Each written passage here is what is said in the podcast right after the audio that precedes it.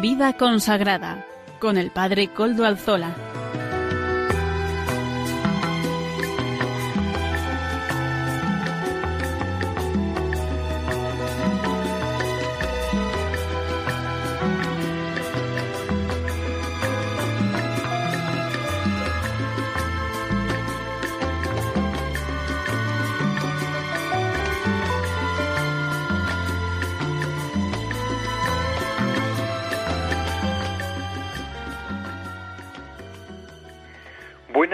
Hermanos, amigos y oyentes. Hoy es jueves y son las cinco de la tarde. En mi reloj, cinco y un minuto. Las cuatro y un minuto para aquellos que nos siguen desde las Islas Canarias. Es, por tanto, la hora de vida consagrada en Radio María. Les saluda con sumo gusto el Padre Coldo Alzola, Trinitario. Hoy emito, como de costumbre, retomando ya eh, las costumbres de todo el año, ¿verdad? Desde Algorta Vizcaya, desde la parroquia en concreto del Santísimo Redentor. Y me quiero encomendar, como siempre, al comienzo del programa al Beato Domingo Iturrate, cuyas reliquias custodiamos en nuestro templo parroquial. Saludo a quienes nos están ayudando en el control en Madrid. Gracias a su buen hacer podemos transmitir este programa hoy también, una vez más. Hoy, primer programa del mes de septiembre de este año 2019, jueves 5 de septiembre. Vamos a tener un programa que cuyos contenidos voy a relatar a continuación. Tenemos un invitado de estrella, de excepción, un invitado particularmente significativo para mí y también de un interés especial para todos don Mario Iceta Gavicago Geascoa, obispo de Bilbao.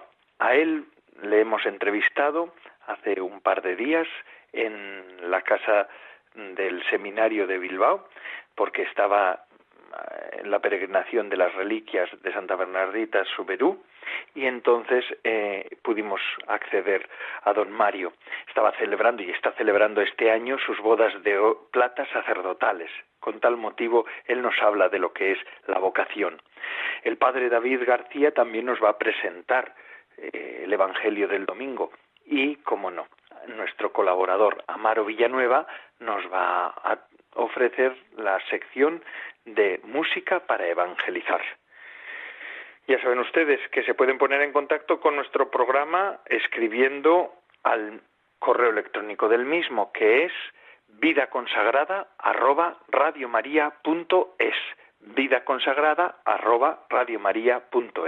allí pueden dejar sus sugerencias yo mismo se les contestaré y podré ponerme en contacto con ustedes me preguntarán a ver cuál es la editorial del programa de hoy. Los habituales del programa de vida consagrada saben que siempre solemos tener la editorial.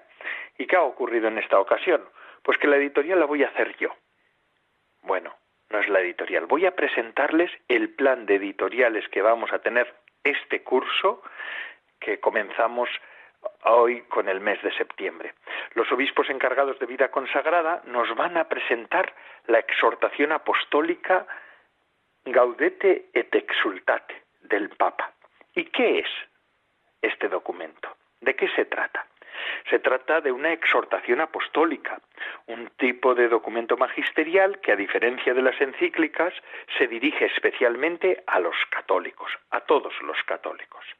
Se titula Gaudete et exultate, es el título latino, pero que significa alegraos y regocijaos trata sobre la llamada a la santidad en el mundo actual. Es el quinto gran documento del Papa Francisco. ¿Y cuáles son las novedades de este documento? Pues la gran novedad es el tema, recordar que los católicos pueden y deben aspirar a ser santos.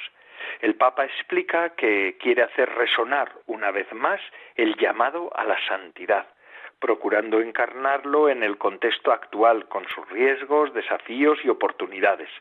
Con este documento, Francisco recoge toda la tradición de nuevas instituciones que surgieron en el siglo XX y que reconoció el Concilio Vaticano II y da un paso más, explicando cómo vivir la propuesta cristiana en el contexto actual. Dice el Papa que para ser santo no es necesario ser obispos, sacerdotes, religiosas o religiosos. Todos estamos llamados a ser santos, viviendo con amor y ofreciendo el propio testimonio en las ocupaciones de cada día, allí donde cada uno se encuentra. Recuerda que cada uno tiene su propio camino de santidad para sacar a la luz lo mejor de sí. Y no hay que desgastarse intentando imitar algo que ha sido pensado para otros. ¿Qué nos dice el Papa sobre los ejemplos de santidad? Francisco propone mirar a los santos de la puerta de al lado. Por ejemplo, los padres y madres que crían con tanto amor a sus hijos, hombres y mujeres que trabajan para llevar el pan a su casa, enfermos, religiosas ancianas que siguen sonriendo, o la señora que no habla mal de las amigas, escucha con paciencia y cariño a los hijos, reza ante los problemas y trata con afecto a los pobres. El camino de la santidad, ¿qué es? El Papa dice que la vía de la santidad son las bienaventuranzas y el protocolo sobre el cual seremos juzgados según San Mateo. Tuve hambre y me disteis de comer. Tuve sed y me disteis de beber. Fui forastero y me hospedasteis. Estuve desnudo y me vestisteis. Enfermo y me visitasteis. En la cárcel y vinisteis a verme. Recuerda que las persecuciones no son una realidad del pasado, como ocurre con las burlas que intentan desfigurar nuestra fe y hacernos pasar por, como seres ridículos. Avisa del peligro de quedarse con las exigencias del Evangelio sin vivir una relación personal con Dios y también de convertir el cristianismo en una especie de ONG, como también de sospechar el compromiso social de los demás considerándolo como algo superficial, mundano, secularista, comunista, populista, como si sólo interesara una determinada ética o defender una causa. ¿Cuál debe ser entonces el estilo de vida de los católicos según el Papa? El Papa cierra el documento proponiendo cinco manifestaciones del amor de Dios a Dios y al prójimo. Se trata de aguante, paciencia y mansedumbre, por ejemplo, lamenta que los cristianos usen violencia verbal en Internet o que en medios se difame y se calumnie. También es importante la alegría y el sentido del humor. Cómo no, la audacia y el fervor. También contar con los demás, es decir, todo ha de hacerse en comunidad y sobre todo en oración constante. Habla también sobre el enemigo, en el último capítulo recuerda explícitamente que el diablo existe y que es algo más que un mito. No pensemos, dice el Papa, que es un mito, una representación, un símbolo, una figura o una idea. Ese engaño nos lleva a bajar los brazos, a descuidarnos y a quedar más expuestos. Él no necesita poseernos, nos envenena con el odio, con la tristeza, con la envidia, con los vicios, y así mientras nosotros bajamos la guardia, él aprovecha para destruir nuestra vida, nuestras familias y nuestras comunidades, porque como león rugiente ronda buscando a quien devorar. Concluye recordando que con la santidad está en juego el sentido de nuestra vida ante Dios, que me conoce y me ama, el verdadero para qué de mi existencia que nadie conoce mejor que Él. Ya ven, un documento interesante, sustancial, fuerte, que los obispos, miembros de la Comisión Episcopal de Vida Consagrada, nos irán presentando semana tras semana durante todo este año. El año pasado nos hablaron de la Vultum Dei Querere, ¿se acuerdan? Pues este año va a ser sobre la Gaudete Texultate. No podemos perdernos esta oportunidad de poder entrar en este documento tan importante, tan maravilloso, tan bueno y tan fundamental, y además explicado por los pastores de la Iglesia.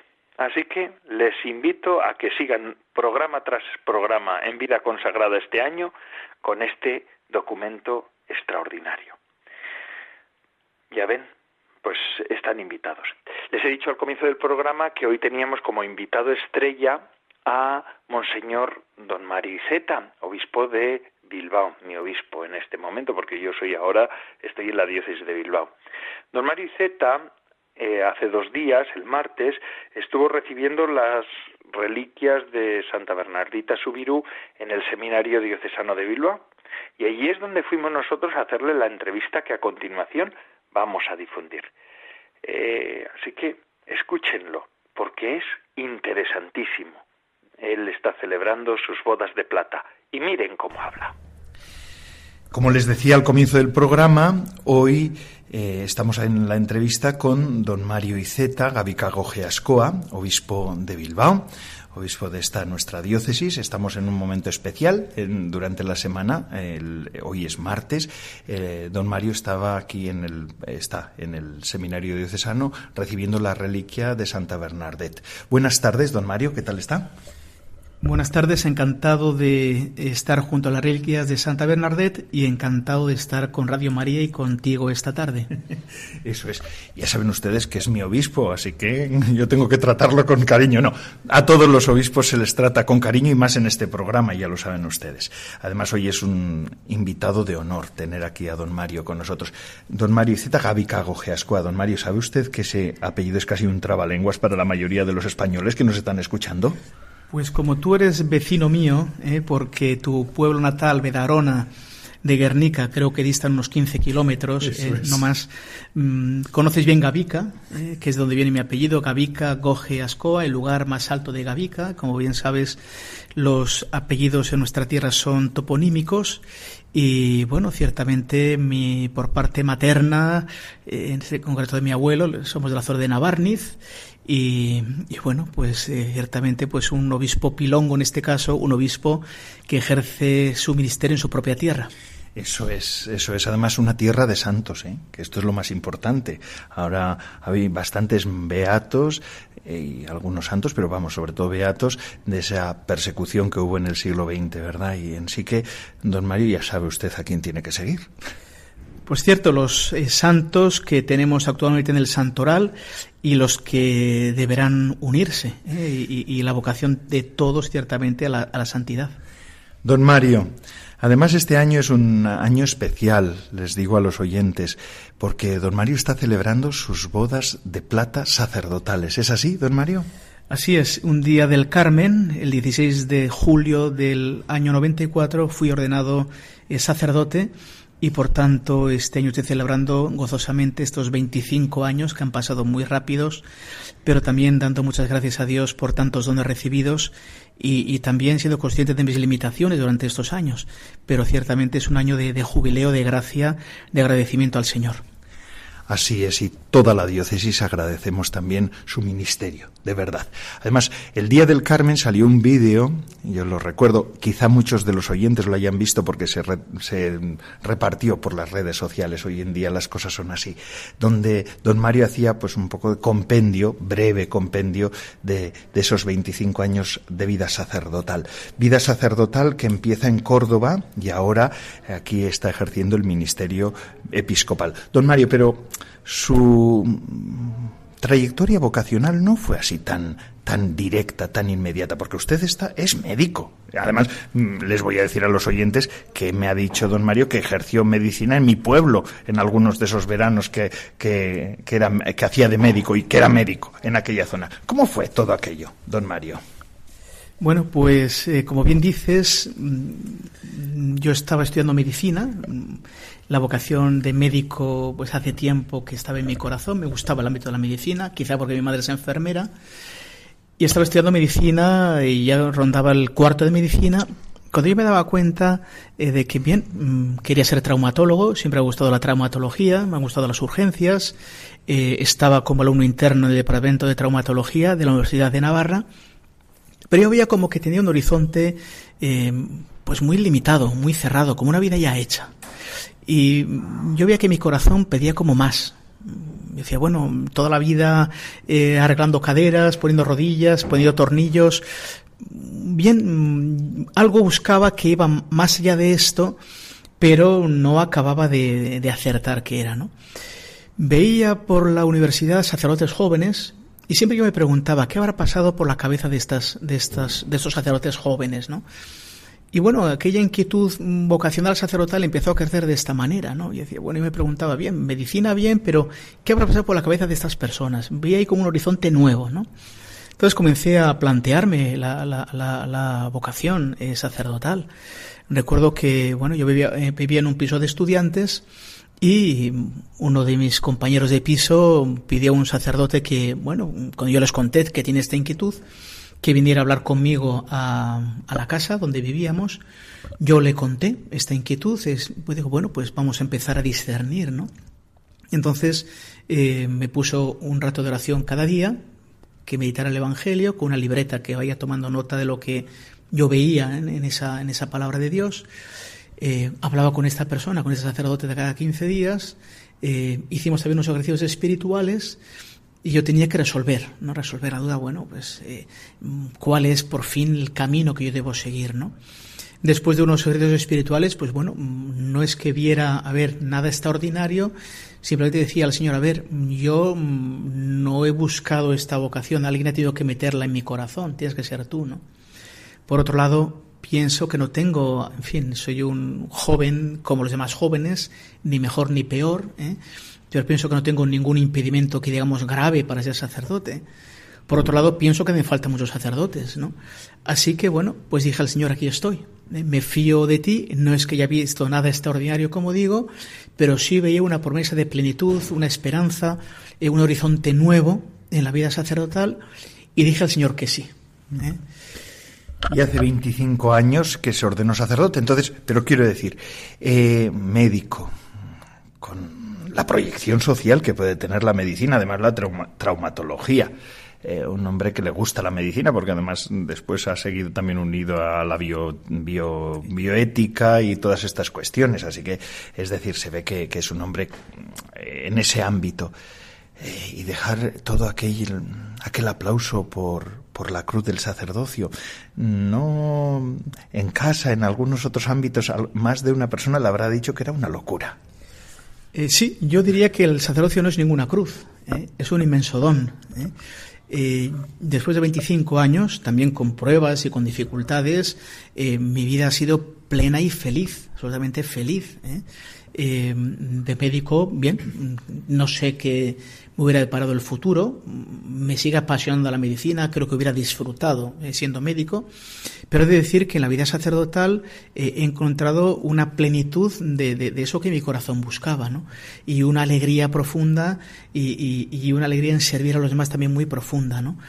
Eh, es verdad que muchos quizás no lo entendían. En mi misma casa mm, no se entendía, ¿no? no veían, incluso se me decía, a ver, de médico puedes hacer mucho bien, eh, puedes dedicarte mucho a los demás, y, hay, otros sacerdotes, eh, pero yo decía, a ver, no se trata de una cosa funcional, no se trata de que tú puedas hacer, se trata de un ser. O sea, alguien te llama a un seguimiento en una vocación concreta, ¿sabes? de seguir al Señor y luego hacer lo que Él nos ponga en cada sitio según los eh, eh, pues los, responsables míos, ¿no? los superiores que yo tenga. ¿no?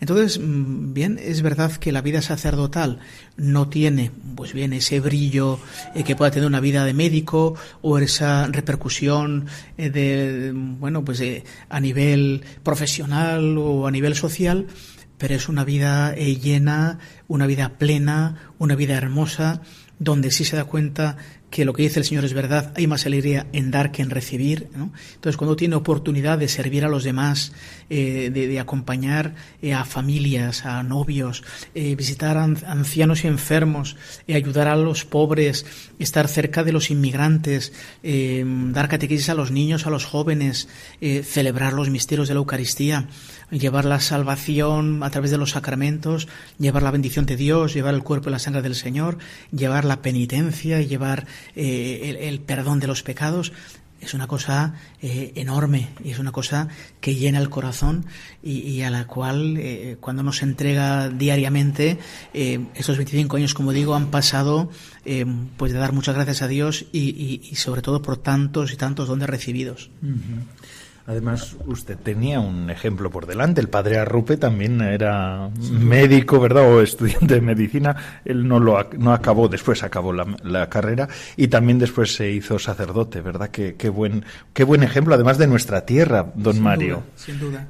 Sí, en ese aspecto, el Señor siempre pone eh, pues también personas ¿no? que nos ayudan. ¿no? Yo en este caso eh, me encontré con el obispo de Córdoba, eh, que también tiene una vocación tardía, José Antonio Infantes Florido, él era doctor en Derecho Civil y también se planteó la vocación después de haberse licenciado en Derecho y, haber estado en el ámbito de, la preparación de, unas, de unas oposiciones a notario. ¿no? Y fue el que me dijo, yo iba a dejar la medicina, pero él me dijo, no, no, eh, es bueno que termines la medicina, eh, em, sería bueno que hicieras un doctorado en bioética, que ejerzas la medicina, porque el día de mañana, eh, si eres sacerdote, pues también todo el ámbito médico, el, haberla ejercido y al conocerla desde dentro, podrá ayudar mucho para estas cuestiones, efectivamente, de ética médica, ¿no? Vemos hoy en día son muy necesarias. ¿eh? Vemos toda la cuestión del inicio de la vida, eh, toda la cuestión del final de la vida.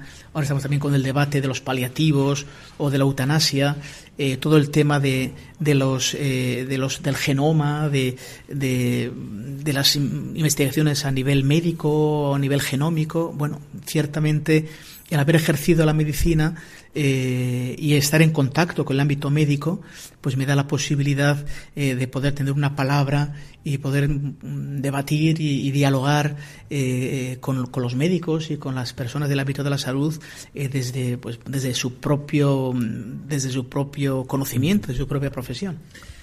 Don Mario, y en estos 25 años, celebrar las bodas de plata también es un momento de hacer revisión de uno, ¿verdad? Y de la vida sacerdotal. ¿Con qué cosas eh, o con qué aspectos de la vida sacerdotal se quedaría usted ahora? ¿De qué da gracias a Dios? Bien, yo doy gracias a Dios de haber podido servir a tantas personas en tantas dificultades. Si algo he aprendido en este tiempo es ciertamente el saco de sufrimiento, eh, de, soledad, eh, de dificultad que lleva a la gente adelante. ¿no? Hoy en día la, la, vida es compleja. Y aunque veamos a veces pues unas eh, los aspectos igual más superficiales, ¿no? que nos pueden presentar en no sé en muchos ámbitos, la gente en la vida tiene muchas cruces y tiene muchas dificultades. Entonces poder presentar eh, una palabra y un camino de esperanza eh, puede iluminar no por la propia luz, sino por la luz del Señor, ¿no? Llevar al Señor a tantos ámbitos eh, donde pueda, donde pueda volver a, surgir la alegría, donde pueda volver a, surgir ciertamente la salvación, donde se puede indicar caminos que podemos recorrer, de los cuales poder salir de situaciones a veces sórdidas y difíciles, creo que es pues lo más grande, ¿no? Por ejemplo, pues uno cuando va a ver enfermos, ¿eh? pues llevarles una palabra de consuelo, dedicarles tiempo, eh, transmitirles una esperanza, ¿no? Las personas que han fallecido, pienso que, que, el ámbito también de los funerales es un gran momento de evangelización, porque mm, eso nos va a tocar a todos eh, y la gente cuando asiste a un funeral se pregunta muchas cosas, ¿no? Eh, todo el tema del comienzo de la vida, pues los padres con, con qué ilusión esperan un, un, niño, una niña que nace, ¿no? Eh, y quiere lo mejor para, para él, ¿no? Cómo orientarles, cómo acompañarles. Los jóvenes, ¿no? Pues cómo eh, indicarles una vida grande, que no se dejen llevar por lo que está de moda, por lo políticamente correcto. el Papa Francisco les ha dedicado a los jóvenes una hermosísima exhortación posinodal, Cristo vive, ¿no? donde dice, nacemos originales y tenemos el riesgo de morir como fotocopias, ¿no? Adocenados, eh, aborregados, ¿no? Entonces, ¿cómo enseñar caminos grandes eh, a los jóvenes? ¿Cómo acompañarles en ese camino? A los matrimonios. O sea, yo, el Señor me ha regalado eh, tantas, tantas personas, tantas comunidades en las que he servido, donde me he sentido acogido, querido, donde he podido aportar mi granito de arena. Y aunque pueda parecer un tópico, es verdad que uno recibe infinitamente más que lo que da. ¿eh? Vamos, que no se, no se lamenta de haber dejado la bata. De, ninguna de las maneras, de ninguna de las maneras. y después, fíjese, pero también el Señor, el Señor un poco eh, se ríe de nosotros muchas veces, o tiene como bromas, ¿verdad?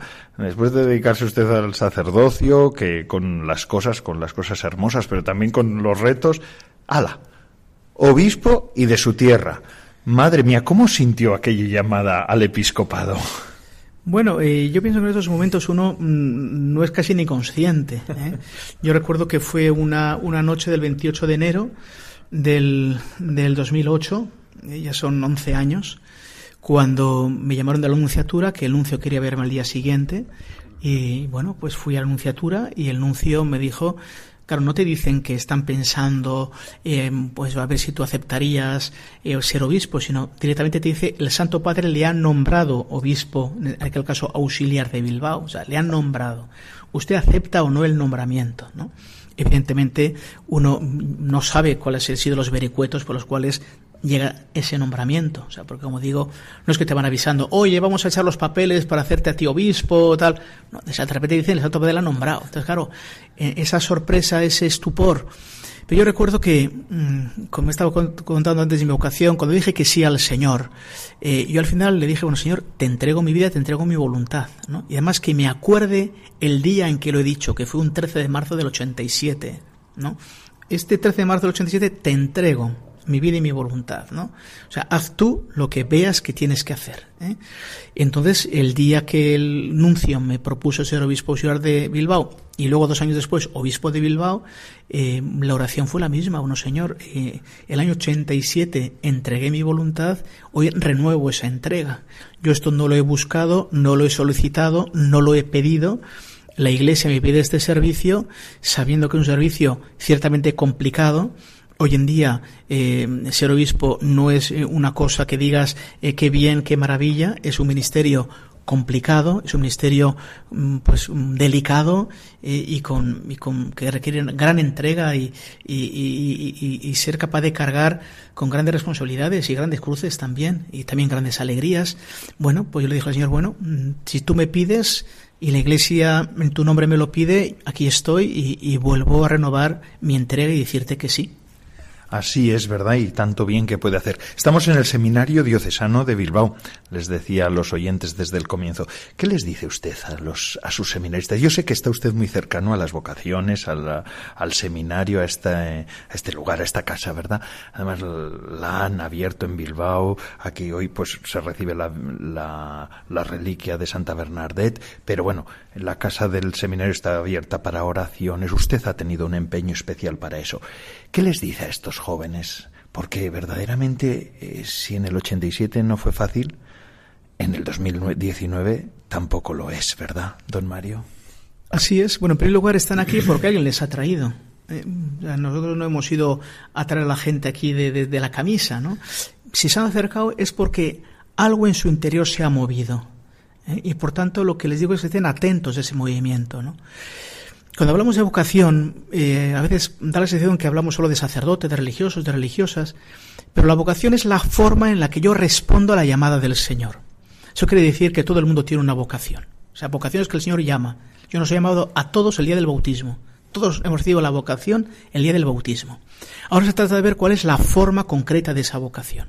Pues muchos descubrirán que su forma es la vida eh, matrimonial, la vida profesional, otros descubrirán que es la vida consagrada o que es la vida misionera y otros que es la vida sacerdotal. Entonces la cosa es de que cada joven se pregunte, cada persona, ¿cuál es mi misión eh, eh, en, el mundo? ¿Cuál es la misión que Dios me ha confiado? El Papa, como he dicho antes en Christus Vivit, habla mucho de esto, ¿no? ¿Te has preguntado alguna vez cuál es tu misión? O sea, el Señor, ¿qué espera de ti?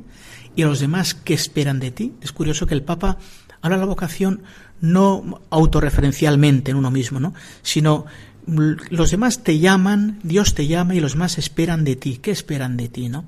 Entonces, eh, yo lo que digo a los jóvenes que se acercan es efectivamente que verifiquen cuál es la forma de su respuesta a la llamada del Señor. Y si se han acercado al seminario será porque el Señor ya está dando algunas indicaciones, ¿no? Que quizás es una llamada de, de entrega en el ministerio sacerdotal, como hay entrega en la vida matrimonial, en la vida profesional, también son entregas y grandes y maravillosas, ¿no? Entonces lo que intento es pues acompañarles y decirles que este ministerio, porque es verdad, es un misterio de alegría, eh, es un ministerio de, de, de, felicidad, es un ministerio de, entregarse a los demás, que eso produce una gran felicidad interior, es un ministerio de seguir lo que el Señor ha pedido para nosotros, ¿no? Y por tanto, eh, que, que no tengan, que sean valientes, y no tengan miedo a decir que sí al Señor, porque la obra es suya y también nuestra vida es suya y por tanto eh, Él llevará todo esto a término, ¿no? Y por tanto animarles y decirles, eh, como Jesús decía a los discípulos, no tengáis miedo, soy yo, no tengáis miedo, ¿no? Don Mario, finalmente unas palabras también, es el programa de vida consagrada.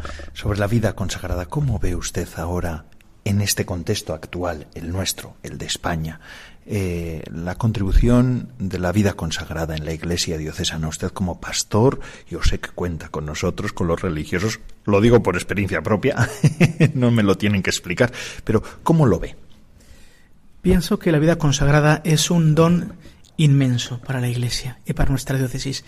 Yo gran parte de mi personalidad la debo a la vida consagrada.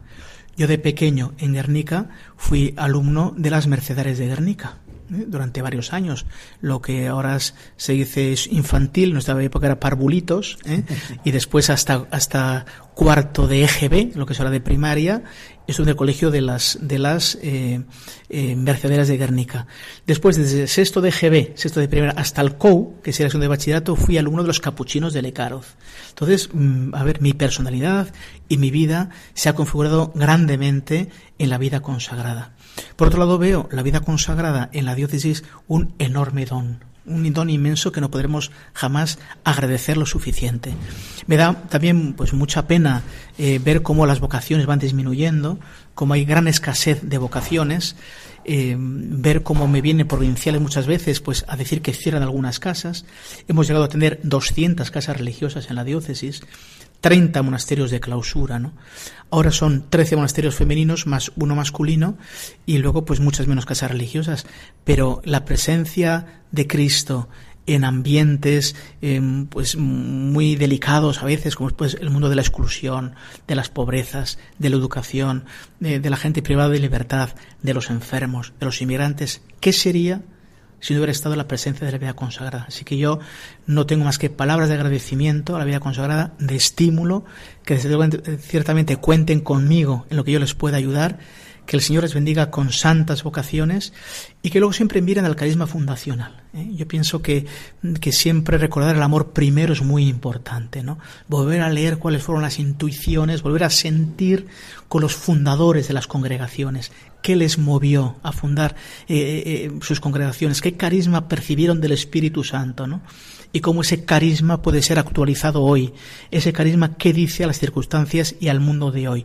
Y ojalá Dios sostenga y llene de vocaciones a tantos carismas que para mí han sido y son un grandísimo y serán un grandísimo don para nuestra iglesia diocesana. Don Mario, muchas gracias. Ya casi casi tiene ahora que celebrar la Eucaristía, don Mario, por eso no le robamos más tiempo. Ha hecho este hueco, agradecemos su esfuerzo, de verdad. Y la verdad es que nosotros no solemos pagar, y menos a los obispos, que les vamos a pagar nosotros a los obispos. Eh, no tenemos nada, Radio María es todo voluntario. Pero, pero de verdad, don Mario, no se equivoque. Usted va a salir pagado de aquí, porque a partir de ahora, muchísimos oyentes que ahora la han escuchado y que han disfrutado de esta entrevista porque ha sido interesantísima, muy interesante. Usted tiene el don de la palabra, ya lo sabe. es uno de los dones que necesitan los obispos y usted lo tiene. Ciertamente es de los obispos que, que saben transmitir. Y eso es muy importante. Pues a partir de ahora van a rezar mucho por usted. ¿eh? Aquí hay muchos monasterios, muchos claustros que nos están escuchando, muchas religiosas, muchos religiosos, muchos consagrados y muchos laicos fieles que de todas las diócesis de España y de fuera de España, porque Radio María llega también a veces por las comunicaciones que yo recibo, pues me mandan eh, saludos desde otros lugares, desde otros países de habla hispana, así que mm, por medio de internet, así que Va a tener usted ahora un montón de intercesores pidiendo por usted, ¿eh? Pues eso confío. Yo pediría que recen ciertamente por mi humilde persona, por el ministerio que desempeño, por las vocaciones, ya que estamos hablando en este contexto vocacional, a, la vida sacerdotal, a la vida consagrada, a los carismas diversos de la Iglesia y por eso desde Bilbao que se acuerden entender sus oraciones y yo se lo agradeceré infinitamente y en la misa que ahora vamos a celebrar también les tendré a todos presentes, sobre todo a los enfermos y a los ancianos que, que Radio María les lleva un grandísimo consuelo y compañía, estarán a todos presentes en la Eucaristía. Muchas gracias, don Mario, y felicidades por sus bodas de plata sacerdotales. Muchas gracias a vosotros.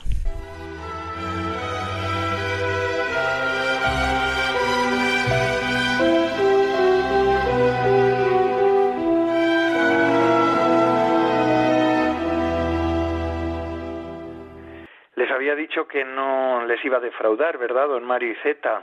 Interesante entrevista la que grabamos hace dos días en el Seminario Diocesano de Bilbao, en la casa del Seminario Diocesano de Bilbao. Y ahora seguimos con el programa.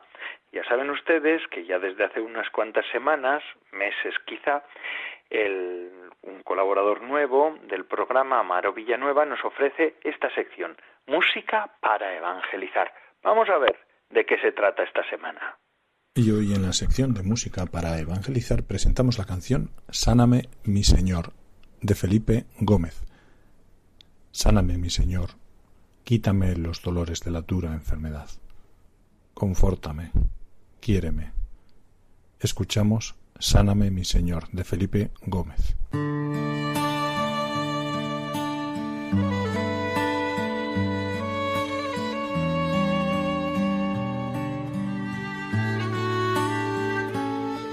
Señor mío, no entiendo tus designios, los dolores de la dura enfermedad.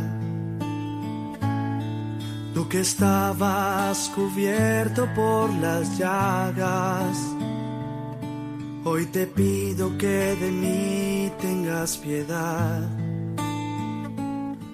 Devolviste la vida al moribundo y los ciegos te pudieron contemplar.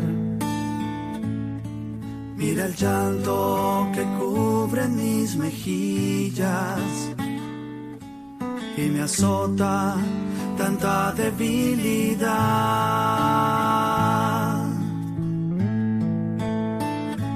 Sáname, mi Señor, por piedad, por amor, por los méritos de tus preciosas llagas Sáname, mi Señor, por piedad, por amor, y devuélvele la paz a mi alma.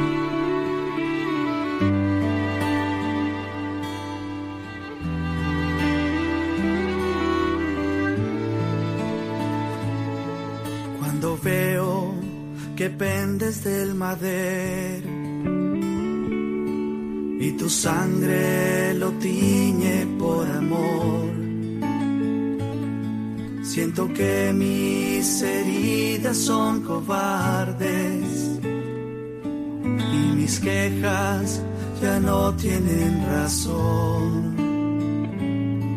Hoy enfermo, Señor, voy a buscarte.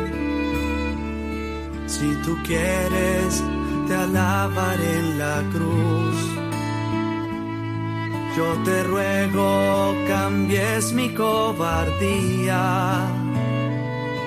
Al decirte, lo aceptaré Jesús.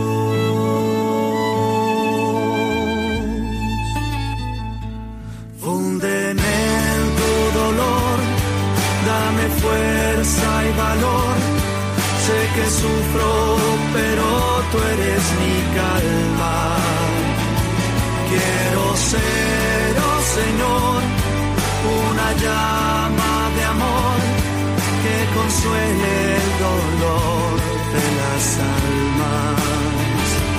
Sáname, mi Señor, por piedad, por amor, méritos de tus preciosas llagas.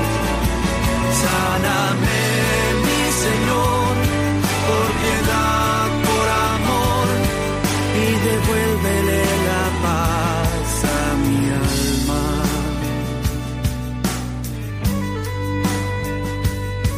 Y devuélvele la paz a mi alma.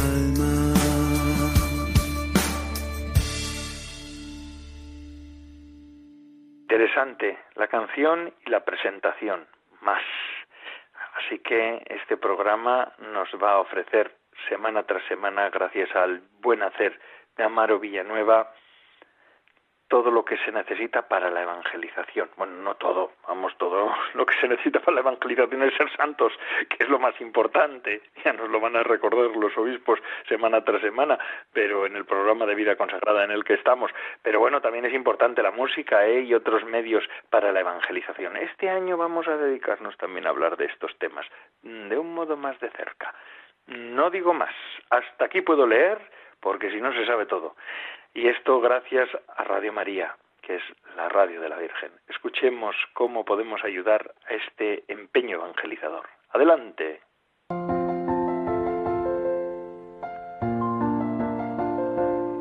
En este tiempo veraniego, en el que a todos nos gustaría descansar de las ocupaciones habituales, recordemos que lo más importante es el descanso del corazón, que brota de la certeza de vivir apoyados en un amor fiel, gratuito e incondicional, suceda lo que suceda en nuestras vidas.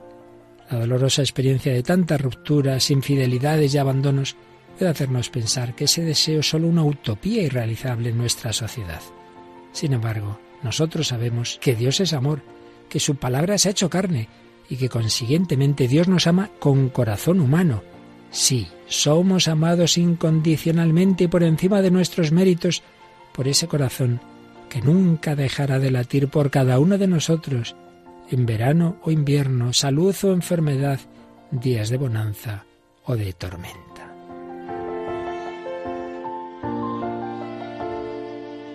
Venid a mí, todos los que estáis cansados y agobiados, que yo os aliviaré, nos dice Jesús, para que a todos llegue esa invitación también en verano. Radio María continúa emitiendo su programación habitual para lo cual siguen necesitando de la oración y ayuda de todos. Tened en cuenta que en estos meses tenemos los mismos gastos que el resto del año, por lo que os pedimos que no olvidéis en vuestros donativos a la radio de la Virgen. Podremos así seguir llevando a nuestros contemporáneos, como María en su visitación a Isabel, la buena noticia de la presencia entre nosotros de aquel que quiere ser nuestro descanso y paz en este mundo y en la vida eterna. Colabora con tu oración, voluntariado y donativos con la radio evangelizadora.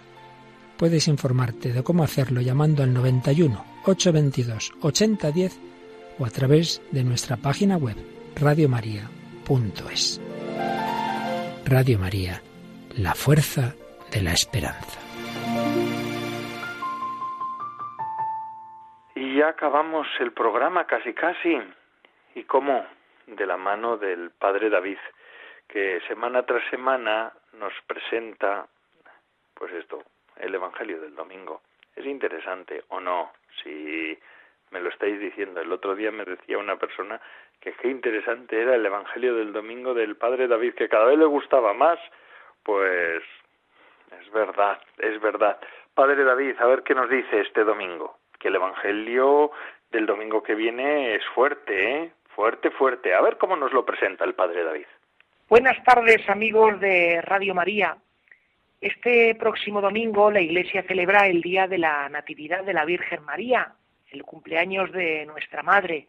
Vamos a escuchar el Evangelio de ese día, que está tomado de San Mateo y dice así. Genealogía de Jesucristo, hijo de David, hijo de Abraham. Abraham engendró a Isaac, Isaac a Jacob, Jacob a Judá y a sus hermanos. Judá engendró de Tamar a Farés y a Zará. Farés a Esrón, Esrón a Aram, Aram a Aminadab, Aminadab a Nasón, Nasón a Salmón, Salmón engendró de Rahab a Booz, Booz engendró de Ruth a Obed, Obed a Jesé, Jesé engendró a David, el rey. David, de la mujer de Urías, engendró a Salomón. Salomón a Roboam. Roboam a Abías. Abías a Asaf. Asaf a Josafat. Josafat a Joram. Joram a Ocías. Ocías a Joatán. Joatán a Acaz. Acaz a Ezequías. Ezequías engendró a Manasés, Manasés a Amós, Amós a Josías, Josías engendró a Jeconías y a sus hermanos cuando el destierro de Babilonia. Después del destierro de Babilonia, Jeconías engendró a Salatiel, Salatiel a Zorobabel, Zorobabel a Abiud, Abiud a Eliaquín, Eliaquín a Azor, Azor a Sadoc, Sadoc a Akim, Akim a Eliud, Eliud a Eleazar, Eleazar a Matán, Matán a Jacob, y Jacob engendró a José, el esposo de María, de la cual nació Jesús llamado Cristo. El nacimiento de Jesucristo fue de esta manera. La madre de Jesús estaba desposada con José y antes de vivir juntos resultó que ella esperaba un hijo por obra del Espíritu Santo. José, su esposo, que era bueno y no quería denunciarla, decidió repudiarla en secreto. Pero apenas había tomado esta resolución, se le apareció en sueños un ángel del Señor que le dijo, José, hijo de David, no tengas reparo en recibir a María tu mujer, porque la criatura que hay en ella viene del Espíritu Santo.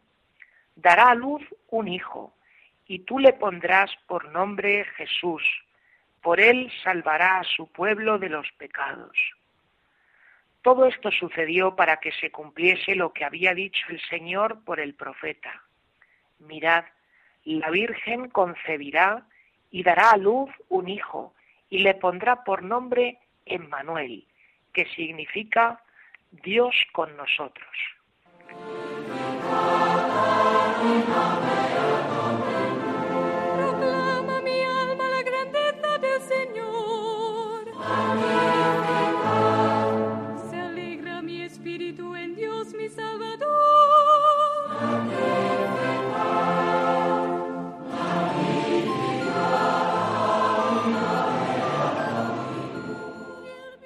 Amigos oyentes, el Evangelio que acabamos de escuchar, para, que es el que se nos ofrece eh, para la fiesta de la Natividad de la Virgen María, pues nos habla de los orígenes de Jesús y lo hace de una manera muy curiosa. El texto podemos decir que está formado por dos grandes partes. En la primera parte se nos presenta el árbol genealógico de Jesús por parte de San José, y en el segundo, pues se nos dice cómo vivió la Virgen María y San José el embarazo, el tiempo de espera del niño Jesús. Vamos por partes. En la primera parte, en la que se nos habla del árbol genealógico, pues se nos nombra, se nos dice que antes de que Jesús naciese, en la familia de José ha habido 42 generaciones, 42 generaciones que van desde el mismísimo Abraham hasta el papá de San José. ¿Por qué esto de nombrar 42 generaciones? Pues la forma en que lo ha redactado San Mateo, lo que ha hecho ha sido dividir estas 42 generaciones en tres bloques. Un primer bloque nos presenta a 14 generaciones desde Abraham hasta Jesé, el papá del rey David. Luego en, un segundo bloque se nos presentan 14 generaciones que van desde el rey David hasta el destierro de Babilonia. Y luego otra serie de 14 generaciones que van desde el destierro de Babilonia hasta San José. Esto de jugar con el número 14, que para nosotros pues, puede parecer una cuestión pues sin importancia, tiene bastante sentido porque el número 14 en la Sagrada Escritura es un número simbólico en el lenguaje de los hebreos, en su sistema de comunicación, ellos no tenían números escritos como tenemos nosotros los occidentales, que usamos los números arábigos. A los hebreos les pasaba como a los romanos, para poner los números tenían que emplear letras. Entonces, a la hora de escribir el número 14, se tenía que emplear la letra D, la letra V y la letra D son las letras del rey David. De esta manera, con este juego de nombrar estas tres letras, el número 4, el número 6 y el número 4, que es el que forman 14 generaciones, pues nos está diciendo que Jesús eh, procede de la realeza, él es de condición real, porque procede de los orígenes del mismísimo Abraham y del rey David. Luego en la segunda parte, la que tiene que ver, como les decía, con el tiempo del embarazo de la Virgen María, pues aquí se nos dice que eh, el niño Jesús, además de tener unos orígenes y proceder de una familia muy humana como era la familia de Abraham y del rey David, pues en él también aparece el misterio, porque eh, él aparece engendrado por obra del Espíritu Santo en María. De esta manera que se consigue pues un efecto muy curioso y es que tanto los lectores del Evangelio en el siglo I y II como en nuestros días pues podamos percibir que este niño, el hijito de María, el niño Jesús, tiene unos orígenes humanos y unos orígenes divinos. De esta forma pues se consigue hablar a la gente y decirles que Jesús, Jesucristo, es Dios y hombre a la vez. Es muy llamativo, y de esto no les he dicho nada antes, que en esta genealogía tan larga, la de las 42 generaciones, pues eh, en ella aparecen personajes de todo tipo, personas que verdaderamente han vivido la santidad y personas que quizá no la han vivido tanto y han tenido una vida un poquito dudosa. ¿Qué significa esto? Pues que el Hijo de Dios, Jesús, se mete dentro de la humanidad siendo Dios y se mete dentro de la humanidad con todas las consecuencias, asumiendo que en la historia de la humanidad ha habido momentos brillantes y momentos de miseria. Y se mete dentro de nuestra humanidad, dentro de nuestra vida, dentro de nuestra historia, para sanearla y para llenarnos de luz y de alegría. Pues que verdaderamente que el Emmanuel, el Hijo de María, que esté con todos ustedes y ya que vamos a celebrar el cumpleaños de nuestra madre este domingo, pues que verdaderamente la honremos y le hagamos un gran regalo a ella, que es tratar de imitarla, tratar de fiarnos de Jesús como ella se fió. Que tengan una feliz tarde y que se preparen bien para la fiesta de la Natividad.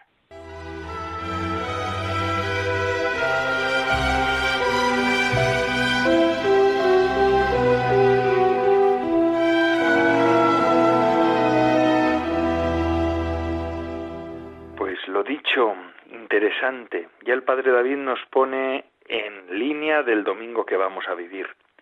Y el programa de vida consagrada de Radio María ha concluido una semana más. Hermanos, amigos, yo les digo que gracias. Gracias a todos los que nos ofrecen su fidelidad y su compañía. Es una gozada contar con ustedes.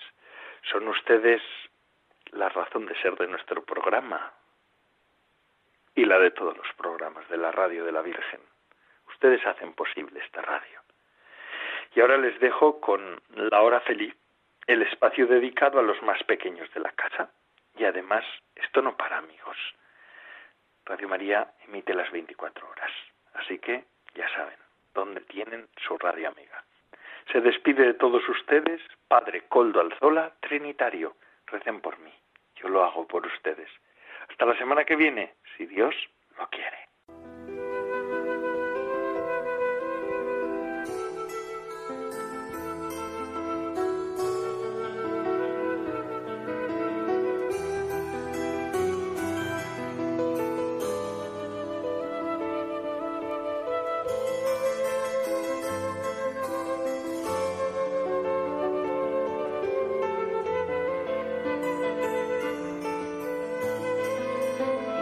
Vida consagrada con el Padre Coldo Alzola.